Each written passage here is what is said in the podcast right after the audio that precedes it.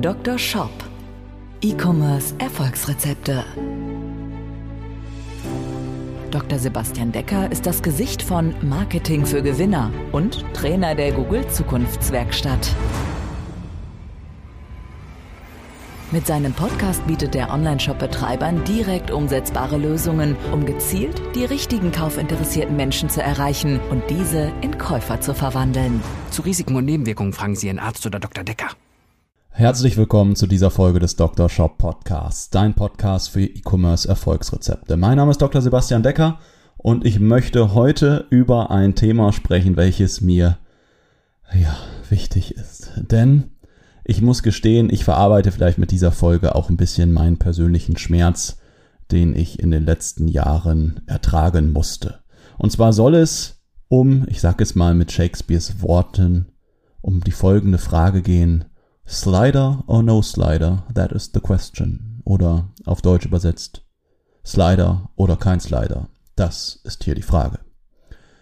Ja, und die Frage kam neulich bei mir im Online-Shop Gewinner-Coaching. Schöne Grüße gehen raus an Marcio. Marcio hatte die Frage gestellt und fragte, Sebastian, was ist denn deine Meinung zu Slidern generell? Sollte man die verwenden, sollte man die nicht verwenden? Und ich möchte dir hier in dieser Folge genau meine Meinung dazu sagen und dir dann auch sagen, was würde ich genau machen?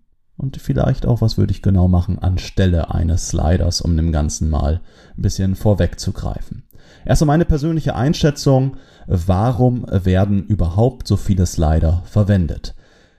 Slider tendenziell sind für mich, ich sag mal, die High Heels des Internets.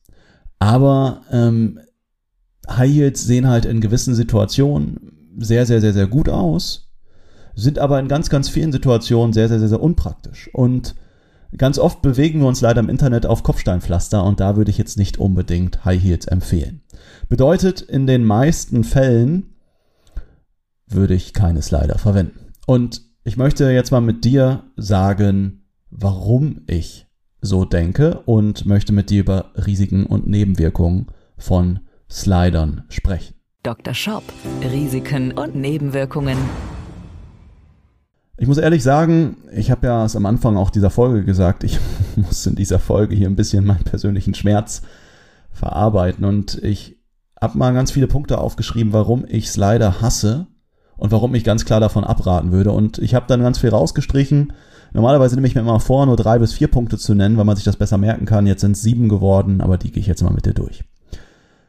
Punkt Nummer eins ist, warum solltest du keinen Slider verwenden? Erstmal, ganz ehrlich, Seite oder Slide Nummer zwei bis fünf oder sechs oder je nachdem, wie viele Slides du in einem Slider verwendest. Also nochmal, falls du jetzt gerade fragst, über was ist ein Slider, das ist das, was auf ganz oben in der Webseite drin ist, im Head-Bereich, was dann so nach äh, fünf, sechs Sekunden äh, so durchsaust und äh, wo dann die Folien so weiter wischen. Und ganz ehrlich, Folie zwei bis fünf wird sowieso nur mit einer Rate von weniger, von weniger als zehn Prozent beachtet. Das bedeutet, im Grunde machst du dir irgendeinen riesigen Aufwand für etwas, was eh nicht beachtet wird. Das erstmal äh, ja, ganz zum Anfang. Das heißt, wenn du einen Slider verwendest und du möchtest das trotzdem unbedingt tun, und du möchtest auch, dass die Inhalte auf Seite oder auf Folie 2, 3, 4, 5 noch gesehen werden, dann mach es bitte so, dass du auf der ersten Folie die anderen Folien verkaufst. Dass du zum Beispiel sagst, ähm, ja, hier die aktuellsten äh, Sommerangebote und machst vielleicht noch so einen kleinen Pfeil, der darauf hindeutet, dass man weiterwischen muss oder dass das Ganze jetzt gleich weitergeslidet wird und dann kommen die aktuellen Sommerangebote. Wenn du das nicht machst, ganz ehrlich, dann ist es eh völlig umsonst, weil die nächsten Seiten sowieso nicht geguckt werden. Und jetzt passiert aber folgendes, dadurch, dass du einen Slider hast, kaufst du dir ganz, ganz viele Nachteile ein. Das sind jetzt meine nächsten sechs Punkte. Und ich habe mich da auf sechs Punkte versucht zu beschränken.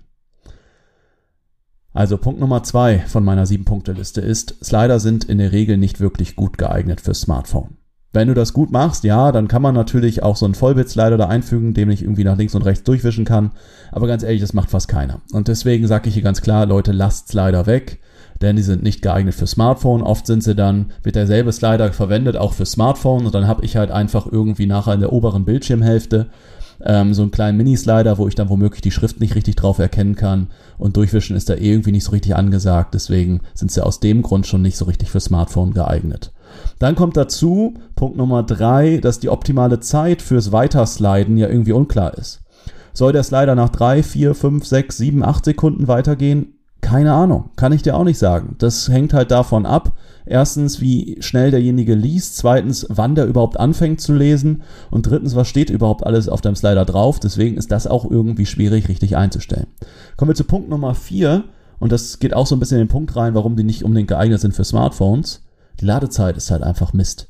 Ja, das ist nicht nur, dass da irgendwie riesen Bilder geladen werden, sondern dazu kommt auch noch, dass diese ganze Skriptgedöns, was sich da drum dreht, halt auch noch alles geladen werden muss und es dauert einfach lange. Den Nachteil möchte ich mir einfach nicht einkaufen. Dann kommt Punkt Nummer 5 und hier geht jetzt so ein bisschen in Richtung äh, SEO ähm, bei den nächsten Punkten 5, 6 und 7. Die Fotos, die dort verwendet werden in einem Slider, die sind halt oft einfache Stockfotos und keine eigenen Bilder. Kann ich natürlich leicht ändern, aber ganz, ganz oft werden einfach irgendwelche Stockfotos ähm, verwendet. Das heißt, auch das ist natürlich nicht so schön für die Suchmaschinenoptimierung, weil ich nicht wirklich einzigartigen Inhalt habe. Es passt an sich auch nie so richtig perfekt auf deine Brand. Das heißt, alles irgendwie nicht so richtig schön. Ja, auch das ist wieder ein Grund, den ich oft bei Slidern sehe und weswegen ich sie nicht einsetzen würde. Dann Punkt Nummer 6. Ich kann ganz oft, je nachdem, welche Slider, an, an welchen Slider-Anbieter, Dienstleister, Plugin oder ähnliches ich nutze, kann ich oft nicht ganz so gut SEO-Parameter hinterlegen. Ja, du möchtest ja in deinem Head-Bereich von deiner Webseite oder above the fold, ähm, das heißt, bevor ich irgendwie runterscrolle, möchtest du ja auch die wichtigsten Inhalte transportieren und solltest hier dann ja den Titel deiner Webseite reinschreiben und dann am besten in Form von einer H1-Überschrift, vielleicht einen Untertitel von einer H2-Überschrift und die Bilder in deinem Slider, das ist jetzt Punkt Nummer 7, möchtest du dann auch bitte mit Alttext hinterlegen. Und all das ist halt bei ganz, ganz vielen Slidern irgendwie nicht so richtig möglich. Und ganz oft werden da einfach nur Riesenbilder reingepackt, wo womöglich der Text halt auch noch im Bild mit verheiratet ist, sodass auch nicht mal der Text von Google ausgelesen werden kann. Das heißt, nicht nur für den Nutzer nicht so richtig geil, sondern auch für die Suchmaschine einfach nicht wirklich gut. Deswegen würde ich ganz klar darauf verzichten. Und ich hatte ja gesagt, dass ich da so ein bisschen meinen persönlichen Schmerz hier in der Folge verarbeiten möchte. Und zwar erlebe ich halt doch immer wieder, dass Slider halt gewünscht werden. Und der Grund ist halt vielleicht so, wie wir Männer uns auch ab und zu mal High Heels wünschen. Das sieht halt irgendwie einfach gut aus. Aber, und der Grund, oder aber, ja, gut aussehen bringt nicht unbedingt was, wenn dann die eigene Freundin nach ähm, ja, einer Minute umknickt, nicht mehr gehen kann und man sie danach den ganzen Abend liebevoll durch die Straße trägt. Mache ich ganz gerne, aber es ist dann doch irgendwann nach zehn Minuten doch mal recht schwierig. Meine Freundin wiegt zwar nur 50 Kilo, aber auch das wird irgendwann ein bisschen schwer, wenn das passiert.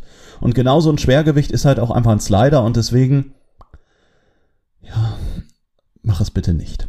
Und mein persönlicher Schmerz ist, wir von Marketing für Gewinner haben ja auch in den vergangenen Jahren Webseiten, Shops und Co. auch erstellt und ich bin es mittlerweile leid und mache es deswegen nicht mehr und ähm, wir haben uns davon verabschiedet.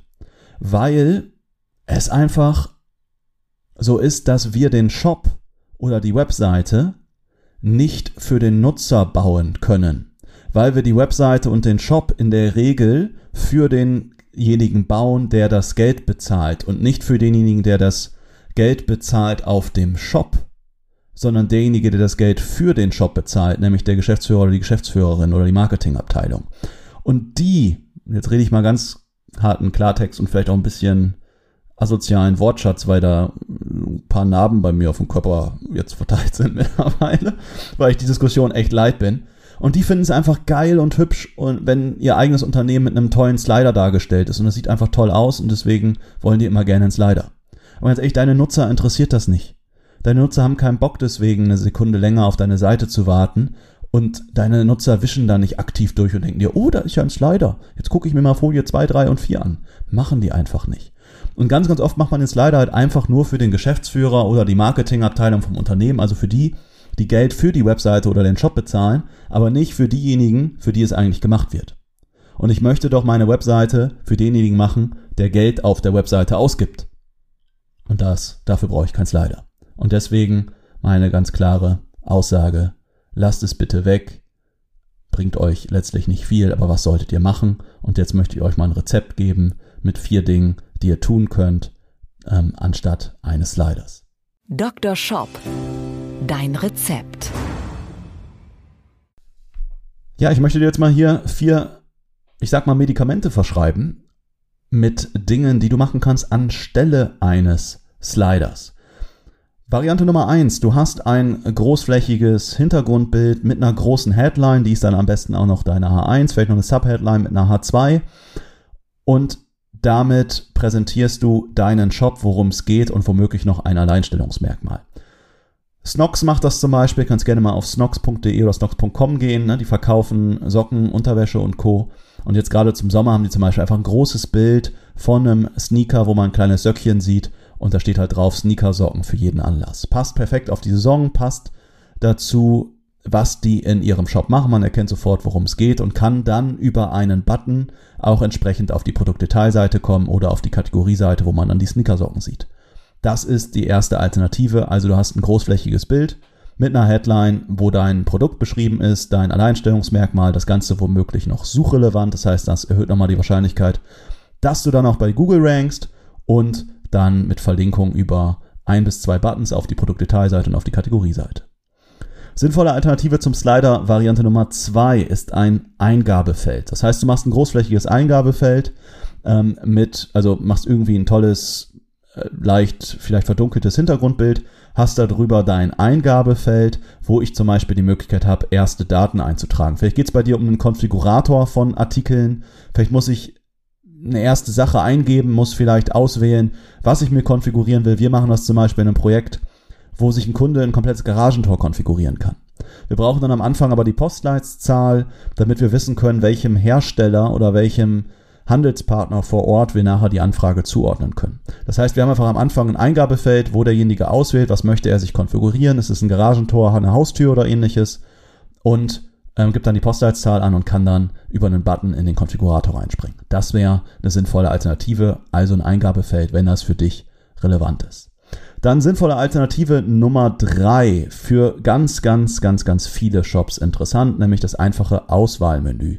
Zalando macht das zum Beispiel gerade aktuell, dass die einfach, wenn du jetzt ähm, ja mit einem nackten Rechner auf deine Seite gehst und Zalando nicht weiß, ob du Mann oder Frau bist, dann hast du am Anfang ein Auswahlmenü, wo dein Bild geteilt ist, linke Fläche ein Herrenbild oder linke Fläche ein Damenbild, rechte Fläche ein Herrenbild und dann kannst du auswählen, welche Produktkategorie du reinspringen möchtest. Das kann sein, wenn du zwei verschiedene Produkte hast und ähm, ich sag mal, du verkaufst jetzt, nehmen wir mal irgendein Beispiel, du verkaufst Waffeleisen und Eierkocher, dann kann ich halt reinspringen einmal in die Kategorie Eierkocher und Waffeleisen. Oder bei Snox zum Beispiel konnte ich mir vorstellen, dass ich das Bild geteilt habe, einmal im Sinne Socken und einmal ähm, Unterwäsche und kann dann über da in die verschiedenen Kategorien reinspringen. Das wäre das Auswahlmenü als Alternative Nummer drei für einen Slider. Kommen wir zu Variante oder Alternative Nummer 4 für den Slider und zwar ist es Produktvideo. Du könntest zum Beispiel ähnlich, ist ein bisschen ähnlich wie das, großflächig, das großflächige Bild mit der Headline, aber dass du jetzt einfach das Bild teilst, dass du ähm, im linken Bereich zum Beispiel ein bisschen Text drin stehen hast und im rechten Bereich dann zum Beispiel das Video drin hat. Es gibt natürlich auch die Möglichkeit, das ist aber ladetechnisch oft nicht ganz so gut, das äh, Video auch großflächig auszuspielen.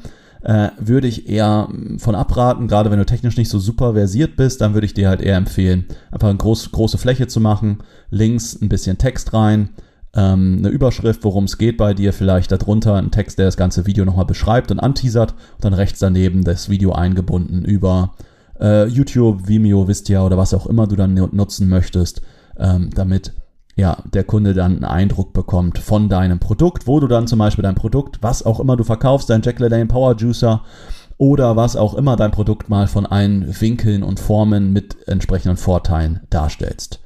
Das sind sinnvolle Alternativen für einen Slider, die garantiert besser funktionieren werden, sowohl im Sinne der Conversion als auch im Sinne der Suchmaschinenoptimierung. Und wie in jeder Folge am Ende möchte ich das Ganze noch einmal die wichtigsten Punkte hier zusammenfassen. Dr. Shop, die Zusammenfassung.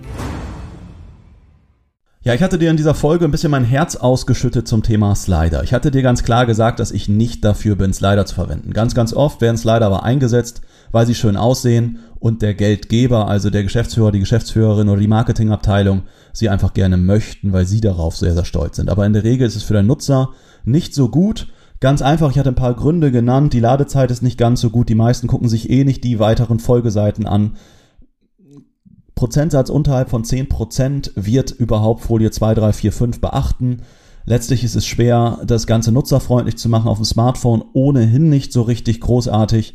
Die Ladezeit ist nicht so gut, es ist unklar, zu welcher Zeit es automatisch weitersliden soll und SEO-technisch eh nicht hervorragend, weil ganz, ganz oft werbliche Fotos oder Stockfotos verwendet werden und es ist oft schwieriger, SEO-Parameter wie H1, H2-Überschriften oder Alttext oder ähnliches zu hinterlegen. Ich hatte dir dann vier sinnvolle Alternativen vorgestellt. Zum Beispiel ein großflächiges Bild mit einer Headline und einem Button. Hatte ich das Beispiel Snox beschrieben mit Sneakersocken für jeden Anlass. Dann hatte ich dir die zweite Alternative vorgestellt, ein Eingabefeld. Zum Beispiel, wenn du einen Konfigurator hast, wo derjenige 1, 2, 3 Auswahloptionen vorher auswählt und dann zum Beispiel in den Konfigurator reinspringen kann. Dann Variante oder Alternative Nummer drei ist das Auswahlmenü. Du hast zum Beispiel ein geteiltes Bild, wo links jetzt eine Dame ist, rechts ein Herr und dann kann ich in die Kategorien reinspringen, einmal für Herren, einmal für Damen zum Beispiel. Und Alternative Nummer vier war das Produktvideo, wo du das Produktvideo entweder großflächig einbindest oder so als, ich sag mal, Einbettungsvariante, indem du YouTube, wisst ja, Vimeo oder ähnliches einbettest und dann dein Video auf der linken Seite zum Beispiel anteaserst und äh, dann haben die Menschen die Möglichkeit, über das Video ja, mehr über dein Produkt oder auch über deinen, äh, ja, deinen Shop, deine Alleinstellungsmerkmale zu erfahren. Das wird deutlich besser funktionieren und ist äh, meine klare Empfehlung für dich. Wenn du mal mit mir persönlich, und jetzt kommt hier die Werbeeinbrechung am Ende des Podcasts, wenn du also mit mir persönlich über deinen Shop sprechen möchtest und nicht nur über den Bereich Above the Fold auf deiner Startseite, wo sich vielleicht noch gerade ein Slider versteckt, dann kannst du dich bei mir für eine Shop-Analyse anmelden. Ich mache das immer mal so ein paar Termine im Monat kostenfrei. Jetzt gerade habe ich jetzt, ja, nächste Woche, jetzt bis zum 22. Juli, sieht's noch ein bisschen schlechter aus, aber dann in der letzten Juliwoche habe ich noch einige Termine frei. Wenn du daran Interesse hast, mal mit mir persönlich 60 Minuten lang, völlig kostenfrei, deinen Shop durchzugehen. Wir analysieren deine Startseite, deine Produktdetailseite, deinen Checkout-Prozess, gegebenenfalls deine organische Position, wenn du möchtest, auch gerne deine Google Ads. Ich nehme mir da gerne 60 Minuten für dich Zeit und wir drehen deinen Shop mal wirklich auf links. Du gehst nachher mit einer riesigen Liste an To-Dos raus und ganz, ganz viel Klarheit, wie du letztlich mehr Umsatz machen kannst. Natürlich hast du danach auch die Wahl, mit mir zusammenzuarbeiten. Aber mir geht es erstmal darum, dir Mehrwert zu bieten und äh, dich da weiter voranzubringen. Es soll kein Verkaufsgespräch sein, das sind wirklich 60 Minuten, die super intensiv für dich werden und du wirst danach wahrscheinlich glücklich, aber auch ein bisschen müde und kaputt sein. Wenn du da Bock drauf hast, würde ich mich freuen, wenn du dich einfach über den Link in den Show Notes hier von dieser Folge für eine Shop-Analyse einträgst oder du gehst auf termin.marketing-für-gewinner.de und trägst dich hier für eine Shop-Analyse mit mir ein. Also nochmal termin.marketing-für-gewinner.de, das für wie immer mit UE und dann sprechen wir uns schon bald. Das Ganze läuft einfach ab. Du musst drei, vier Fragen beantworten. Wer bist du? Was ist deine Telefonnummer? Was ist dein Job? Dann ruft Raphael bei uns aus dem Team dich an, macht einen Termin mit dir, wenn es passt und dann sprechen wir uns schon, vielleicht schon Ende dieses Monats und lernen uns persönlich kennen und ich kann dir weiterhelfen, wie du deinen Job besser machen kannst. In diesem Sinne, ich freue mich von dir zu hören. Ich freue mich, wenn du demnächst wieder einschaltest, den Podcast weiterempfiehlst und ihn natürlich auf deiner Podcast-Plattform mit am liebsten fünf Sternchen bewertest. Und jetzt wünsche ich dir aber erstmal alles Gute, gute Fahrt, gute Nacht, gutes Bügeln, wo auch immer du gerade den Podcast hörst. Auf Wiederhören. Bis bald. Viele Bestellungen. Mach's gut. Dein Sebastian. Ciao. Dr. Shop der Podcast für E-Commerce Erfolgsrezepte. Wenn du den Gewinn deines Online-Shops steigern möchtest, findest du einfache Videoanleitungen und wertvolle Tipps auf marketing-für-gewinner.de. Vereinbare deine persönliche Sprechstunde mit Dr. Sebastian Decker jetzt auch für gesetzlich